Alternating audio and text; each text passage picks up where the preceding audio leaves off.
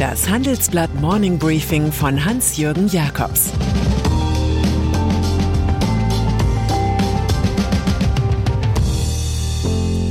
Guten Morgen allerseits. Heute ist Freitag, der 21. Mai, und das sind unsere Themen.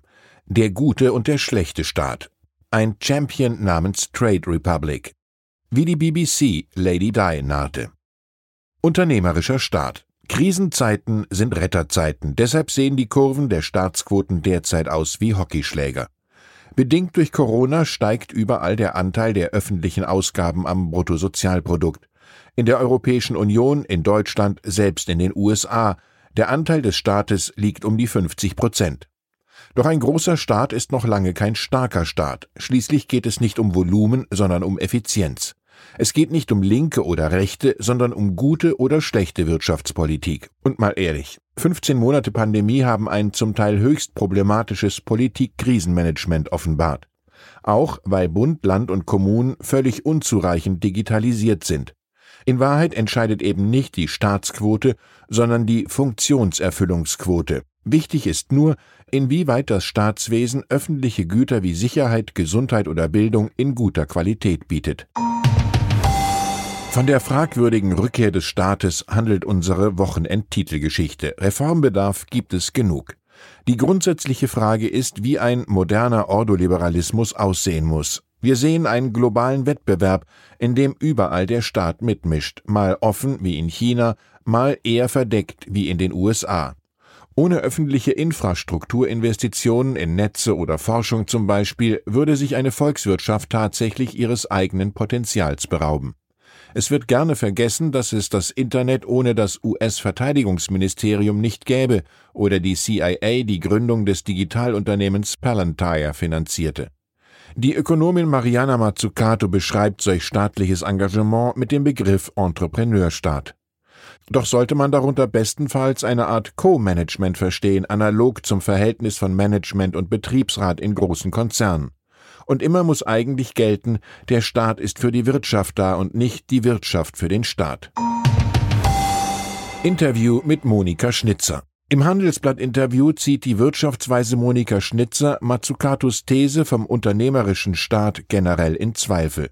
Zwar sei tatsächlich staatliche Forschung in das iPhone mit eingeflossen, für die Marktfähigkeit aber habe es eben ein Unternehmen wie Apple gebraucht. Der Staat ist kein guter Unternehmer, sagt Schnitzer. Die Münchner Wirtschaftsprofessorin benennt den Nachteil der Staatswirtschaft. Der Staat hält viel zu lang an schlechten Ideen fest, weil er anders als Unternehmen nicht pleite gehen kann. Deshalb steht er auch weniger unter Druck, auf die Kosten zu achten.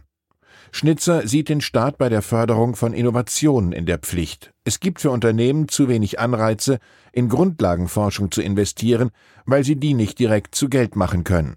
Grundlagenforschung sollte deshalb durch den Staat gefördert und die Ergebnisse sollten allen zur Verfügung gestellt werden, so Schnitzer. Zu staatlichen Beteiligungen an Firmen sagt die Wirtschaftsweise, die Geschichte der Staatsunternehmen ist, mit Ausnahme vielleicht von Airbus, keine Erfolgsgeschichte. Die Beteiligung an der Commerzbank ist so ein abschreckendes Beispiel. Wahrscheinlich landet das Geldinstitut in der nächsten Fusionsrunde bei einem größeren Konkurrenten. Der kann dann den sich selbstverständlich um Wettbewerb kümmernden Staat einigermaßen rentierlich auszahlen. Amazon. Mein Kulturtipp zum Wochenende Amazon unaufhaltsam, ein Buch des amerikanischen Journalisten Brad Stone. Es ist ein Insider-Report über einen der mächtigsten Weltkonzerne, ein Unternehmen, das mit Daten und Logistik Märkte erobert und sogar Supermarktware und Streaming anbietet. Stone beschreibt den höchst brutalen Führungsstil des Gründers und CEOs Jeff Bezos. Der treibt mit Druck und Deadlines die Mitarbeiter in 80-Stunden-Wochen. Bezos Tick ist der Zwang zur permanenten Revolution der Innovation. Er ist getrieben und neigt zu fixen Ideen. Als Beweis nennt Stone den Wohnzimmer-Spracherkennungsbegleiter Alexa. Stone schreibt, von Science Fiction besessen, wie er nun mal war, zwang Bezos sein Team größer zu denken, über die Grenzen der etablierten Technologie hinaus. Wie heißt es so schön, wer nicht besessen, der wird vergessen. Trade Republic. Deutschland hat eine neue Nummer eins unter den wertvollsten Start-ups. Es ist der Berliner Online-Broker Trade Republic. Nachdem Investoren rund 740 Millionen Euro in das Jungunternehmen steckten, wird es nun mit insgesamt 4,3 Milliarden Euro bewertet. Damit rangiert das Fintech der Gründer Christian Hecker, Thomas Pischke und Marco Cancellieri unter den Top Ten in Europa. Innerhalb von zwei Jahren hat es Trade Republic mehr als einer Million Menschen ermöglicht, über eine App einen einfachen Zugang zum Kapitalmarkt zu bekommen. Weil es in Deutschland zunehmend nicht mehr an Risikokapital, sondern an Expertise fehlt, holen deutsche Gründer inzwischen sogar Fachkräfte aus den USA. Wir schildern das alles in unserem großen Report. Nahostkonflikt.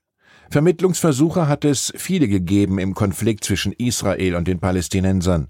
Jetzt ist Ägypten erfolgreich gewesen. Israels Regierung unter Benjamin Netanyahu und die radikal-islamische Hamas haben eine gegenseitige und gleichzeitige Waffenruhe vereinbart. Die politischen Anführer haben betont, dass die Realität am Boden das sein wird, was die Zukunft der Kampagne bestimmt, hieß es aus Netanyahus Büro. Zuletzt hatte auch US-Präsident Joe Biden starken Druck auf Israel ausgeübt, um ein Ende des Militäreinsatzes zu erreichen. Zu wünschen wäre nunmehr zweierlei, dass erstens das Schweigen der Gewehre und Bomben hält und dass zweitens antisemitische Übergriffe in Deutschland ebenfalls ein Ende finden. Lady Di Interview. Und dann ist da noch die gute alte BBC. Sie fungierte nach dem Krieg als Vorbild für den öffentlich-rechtlichen Rundfunk in Deutschland. Nun sagt die britische Sendergruppe Sorry, so sorry. Offenbar würde sie ein Interview mit Prinzessin Diana aus dem Jahr 1995 am liebsten ungeschehen machen. Der damalige BBC-Reporter Martin Bashir habe sich das TV-Gespräch erschlichen, heißt es. Er präsentierte Lady Di gefälschte Kontoauszüge, die beweisen sollten, dass Mitarbeiter am Königshof dafür bezahlt worden seien, sie auszuspionieren. So kam es zu Dianas publizistischem Gegenschlag. Die damalige Frau von Prince Charles erklärte dem geschockten Publikum über Camilla Parker Bowles, wir waren zu dritt in dieser Ehe. Ein jetzt veröffentlichter interner BBC-Report hält fest, dass Standards nicht eingehalten wurden und der Sender später versuchte, das Fehlverhalten zu vertuschen. Inzwischen wurde Reporter Bashir unehrenhaft verabschiedet. Prinz William, Dianas Sohn, hat jetzt von einem betrügerischen Interview gesprochen. Es hat hauptsächlich dazu beigetragen, die Beziehung meiner Eltern zu verschlechtern und hat seitdem unzählige andere verletzt. Arthur Schopenhauer fand, Wahrheit sei keine Dirne, sondern eine so spröde Schönheit, dass selbst wer ihr alles opfert, noch nicht ihrer Gunst gewiss sein darf. Ich wünsche Ihnen ein entspanntes, ärgerfreies Wochenende. Es grüßt Sie herzlich Hans-Jürgen Jakobs. Das war das Handelsblatt Morning Briefing von Hans-Jürgen Jakobs, gesprochen von Peter Hofmann.